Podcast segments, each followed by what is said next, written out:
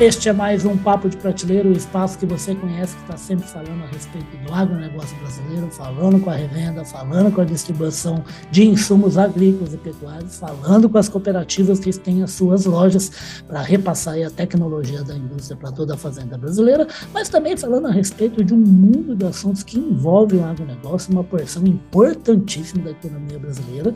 E se tem importância vital na economia brasileira, grande parte desse sucesso é por causa do quê? É por causa de venda interna também, mas principalmente as vendas externas.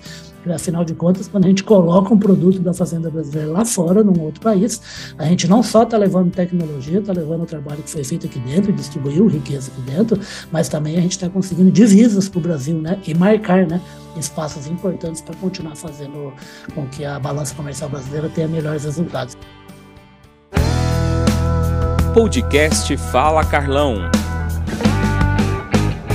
Esse tema é uma coisa que brilha bastante na balança comercial brasileira. Esse alguém é o agronegócio, não é? Rafael Vanim Pinto, que eu trouxe aqui para conversar com a gente. Ele que é um especialista no assunto, atua numa empresa que atua com comércio exterior, que é a Eficiência, onde ele é o gerente de comércio exterior. Ô, ô Rafael, bem-vindo aqui ao Papo Prateleira, tá bom? Bom dia, Ulisses. Prazer estar aqui, falar um pouquinho contigo e com todos que acompanham o Papo de Prateleira. Ah, maravilha, o prazer é todo nosso. E como eu sempre falo, a gente está sempre presente aqui falando sobre esse assunto super gostoso, graças aí à nossa parceria, ao apoio que a gente tem do nosso parceiraço Clube Agro Brasil, Clube Agro Dealer, que é quem ajuda demais, é uma plataforma que aproxima cada vez mais o consumidor de todas as tecnologias do agronegócio brasileiro, de quem é do setor industrial que ergue, pesquisa e oferece essas soluções para que se tenha maior produtividade lá na fazenda brasileira, tanto na agricultura como na pecuária. Ô, Rafael, estamos fechando o ano, a gente, a gente pode reclamar bastante coisa em 2022, né? mas não da balança comercial e não do resultado positivo da balança comercial quando a gente trata de exportações versus importações. Né? Exatamente, Ulisses. 2022, apesar de toda a dificuldade, né? A, a, gente teve uma diminuição de pandemia, mas a gente teve uma guerra aí. É, só uma guerra na Europa, né?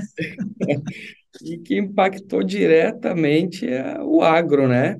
O custo de produção aqui, mas o resultado final também foi muito bom para o Brasil, né? A gente atingiu aí 335 bilhões de dólares nas exportações, isso aí representou um aumento de uh, eh, 19, um pouco mais de 19%, se comparado... É bastante coisa, né?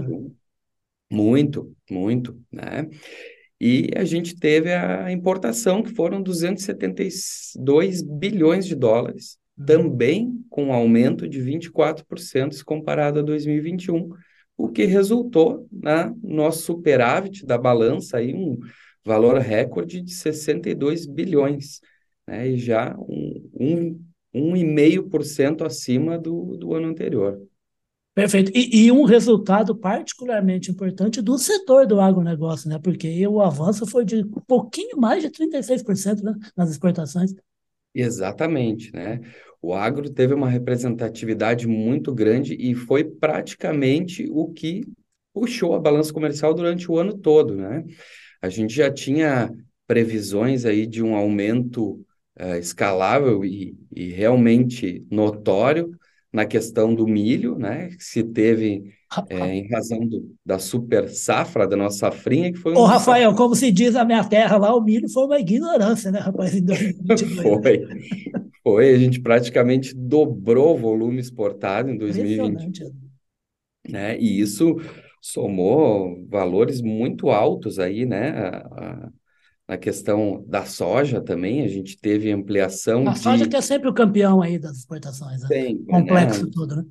O nosso commodity mais, é. vamos dizer assim, é, relevante e interessante aí para o mercado externo, né? A gente uhum. teve 46 bilhões de dólares aí resultantes só da soja, né? E o milho, a gente chegou a ter 192% a mais, né? Isso representou aí 12 bilhões de dólares também. Que bom, é muito dinheiro, né? Ô, ô, ô, Rafael, você falou duas, você falou uma coisa que eu queria, que me suscitou aqui duas curiosidades que eu queria pedir a, a sua opinião, né? Você acabou de falar da palavra commodity. Você, você sabe que tem gente no agronegócio que não gosta dessa palavra, viu, Rafael? Porque, eu fico imaginando, só para te dar um exemplo, queria saber a sua opinião. Você, por exemplo, citou a soja, né? Que é o campeoníssimo ao lado do minério de ferro da exportação brasileira, né? Rapaz, mas na hora que você pega aquele grãozinho redondinho, pequenininho, o que teve de tecnologia aplicada para resultar naquele grão ali é uma coisa fantástica, espetacular, que, que foge um pouco do, da simbologia natural da palavra commodity, né? Verdade, verdade. Assim como está acontecendo também com o trigo, né? Onde o Brasil busca autossuficiência aí nos próximos anos. E teve um né? salto gigante, né? Gigante também, a gente aumentou bastante esse ano. O Brasil ainda é dependente Sim. de trigo, né? E muito Precisa vem da comprar lá fora, né? É, muito vem da Argentina e Paraguai, mas a ideia é a gente seguir. E, obviamente, tem muita tecnologia, biotecnologia, Sim, né? exatamente. Desenvolvimento das sementes e, e clima, adaptação a clima, né? O próprio milho, a gente já tem três safras, né? Hoje no, no Brasil. Exato. E é isso que tem resultado, né? Todo esse trabalho em conjunto aí com a iniciativa privada também, que tem desenvolvido melhores a, adaptações para as nossas sementes e a produção é, recorde como esteve, né? Perfeito. Oh, e a outra coisa, oh, Rafael, aqui no comecinho da, da primeira resposta, você deu os números aí a respeito das exportações e das importações, né? Eu lembro de uma pessoa que eu admiro demais a conta, que é o Marcos Trujillo, né? Ele falando assim, que um país com uma economia exuberante não é nem o que exporta mais, nem o que importa mais, e sim o que exporta bastante e importa bastante. Você pensa nessa linha também? Eu, eu penso, eu penso, né? Obviamente que uh, a gente quer mais divisas ao país, mas, uh, por exemplo, no caso do agro, né, uh, o Brasil ainda é muito dependente de fertilizantes. De muitos produtos, né? Uhum. É, exato. Então, para a gente poder ter essa produção e, e, poder exportar, a gente necessariamente precisa comprar também. Né? É, foi um ano difícil nesse sentido, né, relacionado principalmente a Rússia, né, que é, era o nosso grande fornecedor e é ainda o grande fornecedor de fertilizantes. É, o governo fez algumas ações para tentar garantir essa, esse fornecimento. E ajudou bastante, né, Rafael? Ajudou, sem Uhum. dúvida que ajudou, né? Manteve, desenvolveu outros mercados, o Canadá, o Egito, o Marrocos, são países... Buscou outros fornecedores, né? Mas ainda assim, manteve as relações comerciais com a Rússia, enquanto Perfeito. grande parte do mundo uh, aplicou sanções, né, esse país. Exatamente, o presidente foi lá, na verdade. Né? Foi, foi. Uhum. Embora ele tenha criticado publicamente a guerra, ele manteve essas relações, que foi muito importante para o nosso país, né? Perfeito. Então, a gente eh, trouxe esses fertilizantes, eh, esse, o preço dos fertilizantes aumentou no mundo todo, né? Claro, tem a questão do, do gás também, lá na parte de, da Europa, onde a Rússia fornece, isso também contribui para o aumento dos fertilizantes, mas ele garantiu, uh, o produtor aqui no Brasil sofreu um pouco com esse aumento, né? O produtor de soja, por exemplo, teve que investir só em adubos aí cerca de 60% a mais do que investiu no outro Sim, é, ano. ficou mais caro produzir, né? Ficou mais caro, né? E, e obviamente, né? É, eu sei que produtor, né, tu me informaste aí, não Aham. gosta da palavra commodity, mas quem regula esses preços é normalmente a Bolsa Americana, né? Não, perfeito. Né? Então, a, a própria questão de, é, de, de regular esses preços, o lucro do produtor brasileiro, ele reduziu, né? Ao mesmo tempo que a gente exportou, na verdade, em quantidades, em quantidade menos soja do que em 2021, mas com valor superior. Receberam mais, né? Receberam mais. E o milho é a mesma coisa, a gente teve um acréscimo no preço FOB, aí, tanto do milho quanto da soja, em 50%. Perfeito. Ô, Rafael, você está falando uma coisa que está me suscitando uma outra coisa também, para a gente imaginar como é que é, se tentar ajudar a diminuir um pouco a minha ignorância. Como, como é a complexidade da economia moderna globalizada, né? A gente está falando aqui de um resultado muito bom de exportações, e de superávit, que é a diferença positiva em relação às importações. Mas como você está dizendo sobre preço, o, o agronegócio brasileiro, no resultado dele, não foi bom no, no ano passado. Né? Ele, inclusive, até ele, ele não cresceu o ano passado, né? E diminuiu um pouco a fatia dele no produto interno bruto brasileiro, né? Mas foi um recorde de exportações e de resultado na balança comercial, né? O que é um dado completamente contraditório, né? É, rapaz, o mundo tá, tá desse jeito mesmo, tá maluco assim? É? É, eu acho que um, um dos fatores que pode ter implicado nisso é o próprio conflito lá da, da Rússia e Ucrânia, né? Ah. A gente sabe que a, a Ucrânia é notoriamente um grande exportador de grãos. Sim. E se a gente parar para pensar, se a Ucrânia não fez exportações até agosto. É, demorou para os navios começarem a sair de lá, né? É, porque havia todo o risco do, de conflito e bombardeios, enfim. Então ficou represado lá cerca de 20 milhões de toneladas de grãos. É, isso também né, contribuiu para que outras nações viessem buscar o produto brasileiro. Né? Então, a, a gente pode não, é, não ter tido uma grande resultado aí na questão de PIB, enfim, mas o Brasil acabou exportando mais, principalmente o milho, né? Perfeito. O milho. Como a gente falou, né?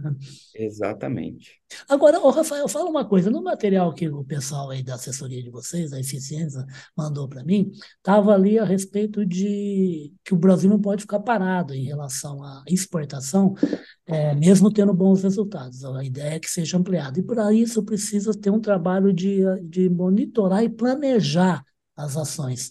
Rapaz, como é possível planejar uma coisa que vai no final redundar em melhor exportação? Então, a gente está num ano né, onde teve troca de governo. Uhum. É, é, algo que precisa ser observado também, né? Porque uh, vamos pensar assim, o, o, governo Lula ele tem um, um, alinhamento maior com a ONU e na defesa da, do próprio carbono zero. Uhum e, ao mesmo tempo, a, a ONU condena também as ações russas. Então, a, a gente tem que ver como que vai ficar essa relação do, do governo brasileiro com o governo russo, a fim de garantir principalmente o fornecimento de fertilizantes, para ver se vai esfriar essa relação. Tá. E em termos de manutenção, o, o Brasil vai ter que buscar outras alternativas com países é, que também nos fornecem, né? Eu havia citado antes o, o próprio Canadá, que é um grande parceiro, Estados Unidos, Marrocos, Egito, precisa uh, uh, atuar nesses países de forma a aumentar a parceria. Uh, as políticas públicas, né? A gente pode ter aí a própria China é o nosso maior parceiro e a gente observou que a China em 2022 ela sua produção industrial desacelerou né? Foi a que mais desacelerou no mundo. É um ponto, é um ponto de atenção, porque uh, o próprio governo chinês já sinaliza uh, talvez começar a investir na parte de construção, que pode ser bom também para nós brasileiros, né? Na, na questão do minério de ferro, que a gente exporta também muito para lá, né? Sim. O minério de ferro também teve uma representatividade grande em função da Copa do Mundo, a gente exportou muito minério para o Catar, né, em função das construções.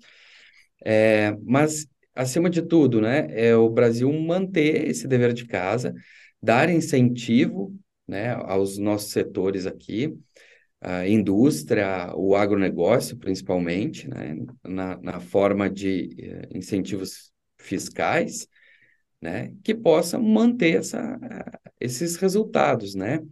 A expectativa também que as importações diminuam esse ano.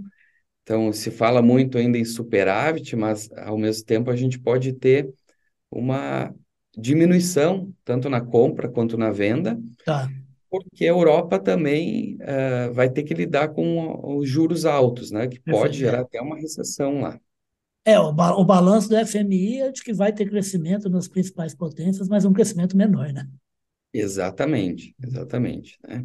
a gente observar aí a China, que é, é muito afetou lá em função da, da política Covid zero, né? Eles tiveram ah, por longos períodos fechamento de portos, inclusive, né? Isso gerou uma demanda represada aí também. e acabou afetando, inclusive, a aceleração industrial deles, né?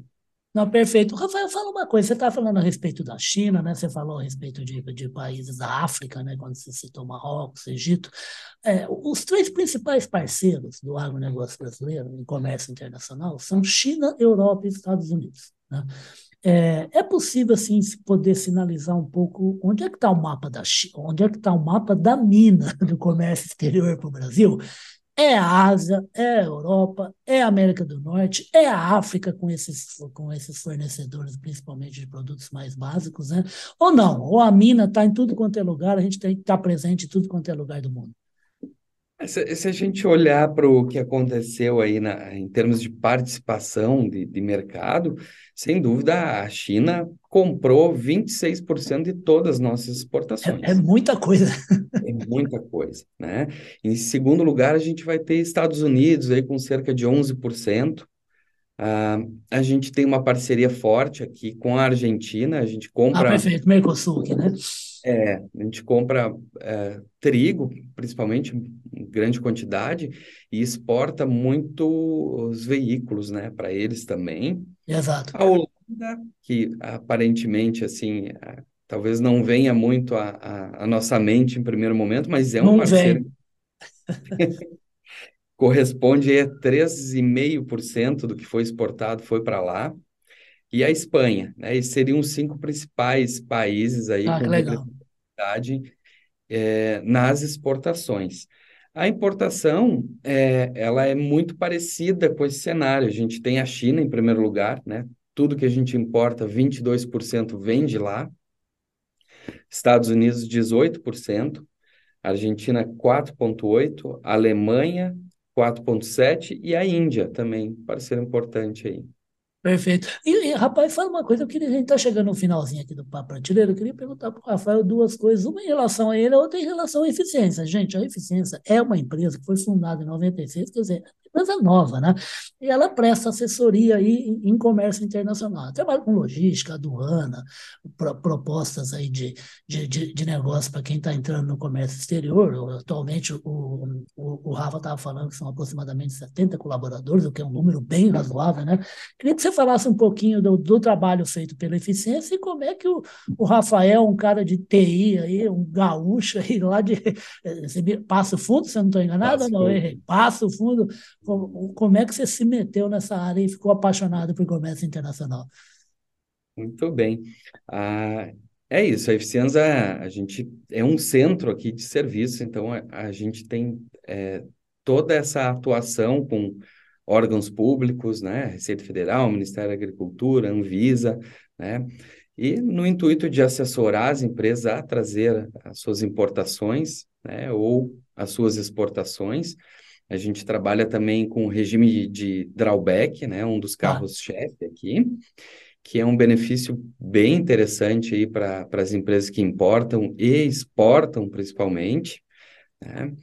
Uh, a parte logística, né? então a gente tem é bastante forte aí na, na logística internacional, a gente tem atuação aí no, no mundo todo, e aqui no Brasil também, a gente atende todas os portos, fronteiras, aeroportos do, do Brasil, né? A gente tem atuação aí em 100% do território nacional. E para a galera ficar bem informada, com sede no Rio Grande do Sul, mas também tem presença em São Paulo com escritório, né?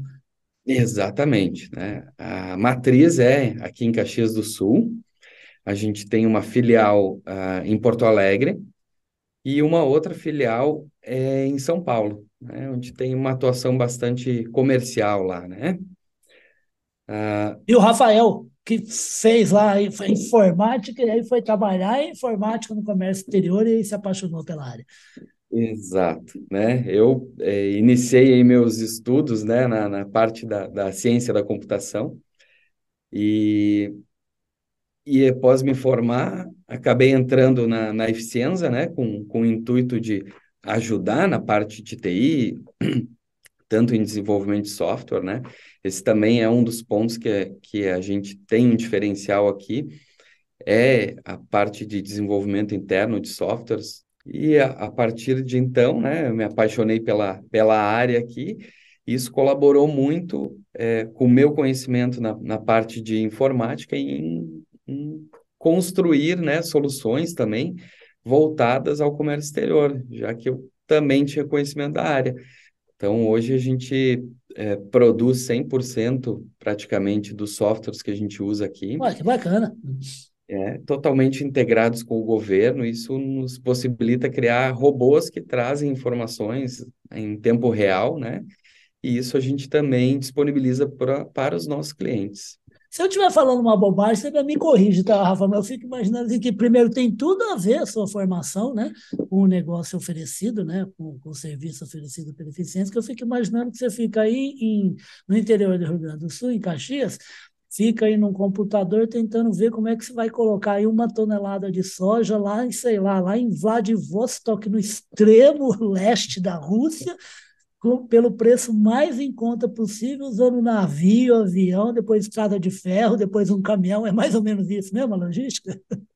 É, é, é sem dúvida é, porque, uh, como tu citaste, a gente tem um, uma equipe grande, né?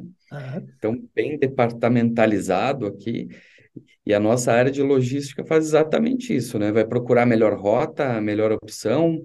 É, a gente teve aí no período pandêmico é, problemas logísticos, isso foi no mundo inteiro, um, né? Um pouquinho, né? É, é, acarretaram também em, aumento de custos, né? Claro, não teve jeito, né? né pro, pro, tanto para o importador aqui, para o exportador, e a ideia sempre é, né, a gente buscar o melhor uh, custo-benefício, né, para os clientes. Então, Perfeito. quando ele pode pagar menos com um bom serviço. Né?